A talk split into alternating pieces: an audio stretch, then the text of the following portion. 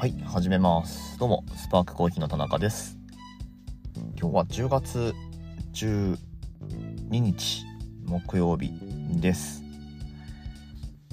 このポッドキャストは仙台で自家焙煎のコーヒーショップをやっております私のフリートークをお届けする番組です。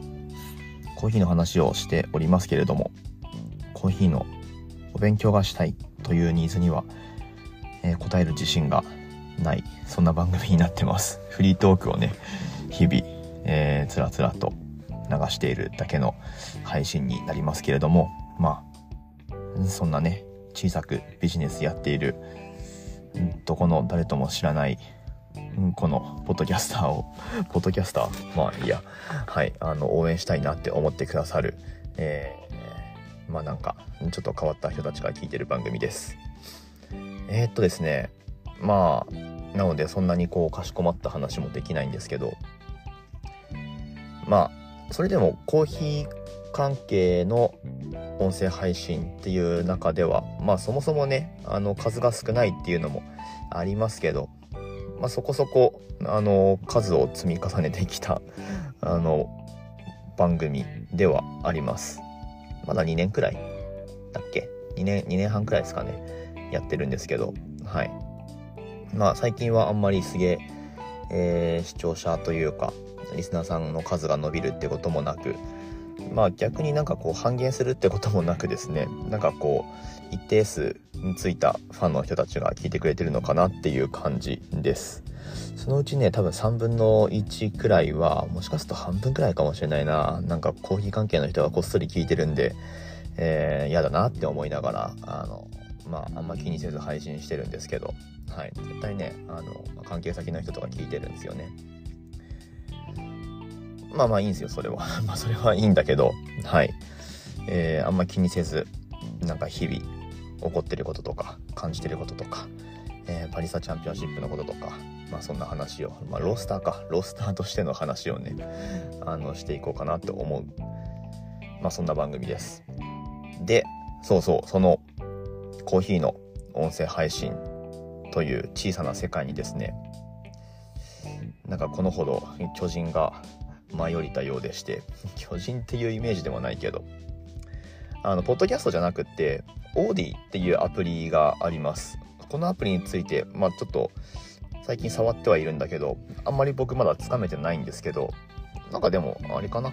ラジオ番組のアーカイブを流すアプリだと思ってたんですけど、ポッドキャスト的にもう使ってる、まあ、そんな番、えっ、と、アプリになると思うんですけど、そのオーディの方でですね、あの、まあ、ご存知、バリサチャンピオンの石谷隆之さん、配信始めてるじゃないですか。そうなんですよ。そう、なんか、この間、インスタのストーリー見てたら、なんか実は9月からやってましたみたいな、こうしれっと上げてて、ストーリーで。でもストーリーリンクとかも貼ってないんですよ。嫌ですね。なんか知ってほしいけど聞かれたくないみたいな。なんかわかるけど嫌ですよね。そういうのね。うん、知ってほしいならもうアピールすればいいのに と思うけど。そう、だから、まあでもオーディで配信してるっていう、えー、画像だけ貼られてたんで、まあ、多分リンクとかもなかったと思うんだよな。まあだから、あの、オーディダウンロードして、まあでも、その、パーソナリティ名、だから石谷さん、石谷とかって入れればすぐ出てくるんですよ。石谷隆之、コーヒーから始まる、みたいな。まあそんな感じです。あの、多分ね、台本、軽く作ってるんじゃないかな。うん。まあこんな、あの、適当に喋ってるわけではなくって、いや、僕だって適当に喋ってないですよ。適当に喋ってないけど、あのフリートークじゃなくて、ちゃんとね、あの台本がある感じ。多分ね、あれですね、あの、僕、全然聞いてないけど、あの、北海道の丸見コーヒーっていうお店の後藤さんっていう方が、ポッドキャストの中では、あの、割としっかりこう、多分あれ制作会社が関わってると思うんですけど、あの、ポッドキャスト番組やられてて、でそれに石谷さんなんかゲストで出た時とかもあったんじゃないかな。まあイメージ多分そんな感じです。基本一人語りなんだけどまあなんかこうえー、まあ決まったものに沿ってこう喋ってる感じがしますね。うん。で、まだ配信3回目なんですけど、えっ、ー、と、まあまあ、割と全方位に向けた感じの、まあ彼立場がね、あの、パリスタチャンピオンなんで、そんなにいきなりコアな話とか別にしないと思うんだけど、しないと思うんだけど、しないと思いきや、配信3回目にして、なんかもうすでに発行プロレスの話してるっていう、うん、まあ、なかなか、こう、ライトな、ライトなふりして結構なんか、行くねと思ったんだけど、まあでも、そっか、プロセスってもうそれだけマスに降りてきてるっていうことでもあるのかなっていう、はい、そんな感じがしますけど。まあ豆の選び方とかね、あの、そんな話を今まではしてたんじゃないかなと思います。で、しかもあれっすね、あの、最初の配信が9月の20日とかだったのかな。だからまだ JBC 撮る前なんですよ。まあその忙しいさなかに、まあそういうのを始めてるっていうね。はい。まあ配信は9月20日だったけど、収録自体は何本かまとめて撮ってるのかもしれないし、わかんないですけど。はい。まあそんな感じでね。なんか隣で誰か聞いてる あの、感じがしましたけどね。あの、まあそういう収録環境なんでしょうね。きっとね。うん。はい。まあなんか楽しそうで何よりだなと思いますけど。なんかお便り読んでくれるっぽいので、ちょっと近々しれっと送ってみようかなと思います。はい。何がいいかな？あの JBC のリハーサル室で撮ったフレーバーと本番で抽出してジャッジに宣言したフレーバーが絶対違うんですけど 違くなっちゃうんですけどどうすればいいですかみたいなはい答えてくれるかな？それがそれが解決できればね JBC は優勝できるようんまあまあそこは そこはねあの自分なりに頑張りますけどはい。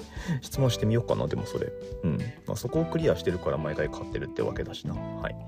えー、まあまあそんな感じで、7分か。7分経っちゃいましたね。まあ、あのー、僕のこのポッドキャストの方は石谷さんと同じようなことやろうと思ってもできないので、えー、まあ、この感じでね、はい。うん、あのー、まあ、ついてきてくれる人が一定数いればいいかなぐらいな感じで続けていきますけど。豆の選び方か。豆の選び方みたいな話を久々にしてみましょうかね。選び方というか、まあじゃあ好きなコーヒーって何なんだろうねっていう、なんかあるじゃないですか。好きなコーヒー。で、多分ね、コーヒー飲み始めてみようかなとか、あの自分でも触れてみようかなって思ってる段階だと、あの、好みってわかんないと思うんですよね。うん、わかんないの。難しい。すごく。まあだから、豆売る側としては、まあ基本はその、好みに沿ったものっていうのを提案したいなって常々思ってはいるんですけど、まあもちろんね、こういうのが好みなんですって、えー、バシッと答えてくれる人も半分くらいいますけど、まあ逆に半分はそうじゃなかったりするので、うん。まあだからその場合はね、もう多分これじゃないですかみたいな感じで、当てずっぽうでもないんだけど、まあでもこう、お客さんと話しながら当たりをつけて、じゃあこれじゃないですかねって相談しながら、えー、提案していくことが実際はあるんですけど、うん、難しいですね。好きなコーヒー、自分の好きな味って何なんでしょうねっていう。で、まあちょっと考え方のヒントになるのが、まあ結局のところね、何が好きかって知ってるやつなんですよね。知ってるやつ。大谷翔平好きでしょ？多分あんま嫌いな人いないと思うんですよ。三笘薫とかも好きでしょ？うん。よくね、あの、報道に出るしね。うん。あとは、なんだろうね。まあでもそういうことなんですよ。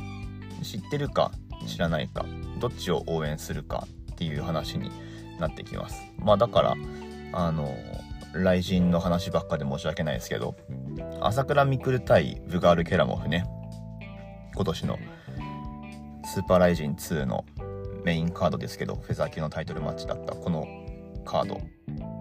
客観的にこう、まあ今ね、終わったから言えるけど、まあ客観的にその、勝敗予想みたいのした時に、うん、まあ多分、拮抗してるか、まあ、多分勢い的にはケラモクの方が上っていう風に見るべきだったんだろうけど、でも、大体はみんな朝倉未来勝利を予想してたんですよね。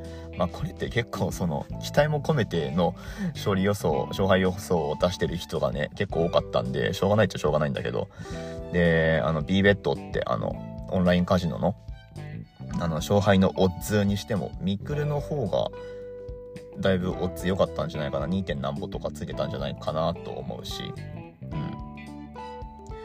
まあだから結局知名度というか、知られてるもの自分が知ってるもの普段から触れてるものを好きって思う傾向ってあのあるんですよね。単純接触効果ですか。まあそれゆえにそのコーヒーの味わいももちろん例外なくそうでで僕らはねもう普段から、まあ、シングルオリジンだとか、えー、朝焼きだとか酸味がどうこうとかまあ、そういうものに触れてるんで僕らはもうそっちの好みになってますけどもう慣れてるんで。マジョリティはそうじゃないんですよね。コーヒーって言ったらまあやっぱこう、えー、しっかり苦みがあってコクがあってとか。うん。でまあなんならその酸味はあっちゃいけなくてみたいな。とか。別に全然いいんですよね。うん。まあだってそれ知ってて。でなんなら毎日のように飲んでて、で、ここが大事なんですけど、そう、毎日のように、あの、触れ続けて嫌じゃないかっていう。まあ、これなんですよね。で、結果的にその、毎日のように触れてて嫌じゃないものっていうのが、あの、転じて好きなものっていう風になるんじゃないかなっていうのも、まあ一つの考え方としてはあるかなって最近思ってて。まあそれで言ったら、あれだよね。あの、まあ、すごく発酵のプロセス由来のフレーバーが強すぎるものとかっていうのは、まあ、確かに面白いけれども、えー、まあ、毎日飲めるかっていうと、うん、ちょっと微妙だよね。でも、たまにはこういうのもいいよねっていう。まあ、なんかそういう使われ方をするのって、そういう理由なのかなとか。うん。まあ、そんな感じですね。結構はっきり分かれるのがうちのお店の場合だとインドネシアのコーヒーとかね。まあ分かりやすいフルーティーさってないんですよ。ないんだけど、うん、なんだろうな。まあ、独特の、その、他の産地とは全然違う、やっぱそのスマトラ式の特有のハーブ感だったりとか、まあ酸味もね、あの、グレープフルーツっぽい感じの、生き生きした感じがあるんですけど、まあそれ飲み続けられるかどうかとかね。うんまあ、ダメな人はダメなんですよね。まあ別に全然それでいいんですよ。そこはもう本当にそれこそ好みだからいいんだけど、まあ要は、んその、なんか、コーヒーだったらなんか一つの味に触れた時に、まあその瞬間ね、お、面白いなって思ったとして、で、その後ですよね。飲み続けられるかどうかみたいな。じゃあ翌日もこれ飲みたいって思うかどうかみたいな。うんもう一杯いけるかどうかとかね。まあそんな観点で考えてもらうと、まあ好きか自分の好みかどうかっていうのが分かりやすいんじゃないかなと思います。まあだから、あの、何でもね、すぐこう答えを欲しがると思うんですけど、なかなか難しいんですよ。で、時間がかかるものだとも思います。まあそういう側面もあるのかなと。うんあれ私本当にこの人好きなんだっけ？みたいなね。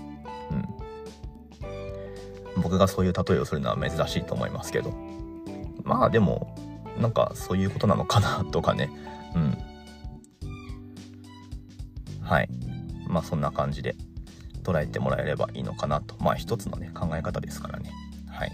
もうなんか、えー、まあ、よくあるそのコーヒーにはまるきっかけの このこの一杯に出会ったからみたいなのももちろん大事にしてほしいとは思うんだけど、うんまあ、僕自身はそういう体験がないのではい。えー、まあなんかじっくり探っていくっていうのもありなんじゃないかなと思いました。はい、まあ、最近の僕が考える豆選びの参考になりそうな考えを一つご紹介してみました。というわけでお今日なんかそれでもあれっすね。石谷さんっぽくはないけどなんかポッドキャストっぽい話ができたんじゃないかなと、えー、ちょっと満足しちゃってますけど。まあ、引き続きね、何かしら、今週多いんじゃないですか？週3回目じゃないですか、もう。まあ、配信できる時は、えー、別に縛られずに週2とかにこだわってるわけではないので、はい、流していこうかなと思っております。引き続きお楽しみいただければ幸いです。オンラインストアの方もぜひご利用ください。概要欄にリンク貼ってあります。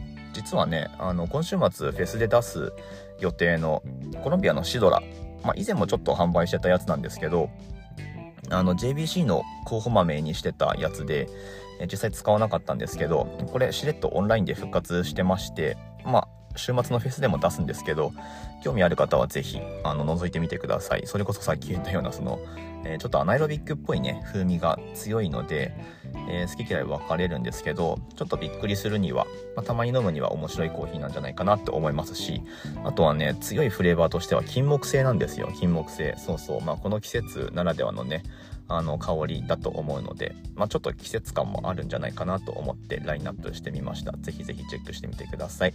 ということで、また次の放送でお会いしましょう。終わります。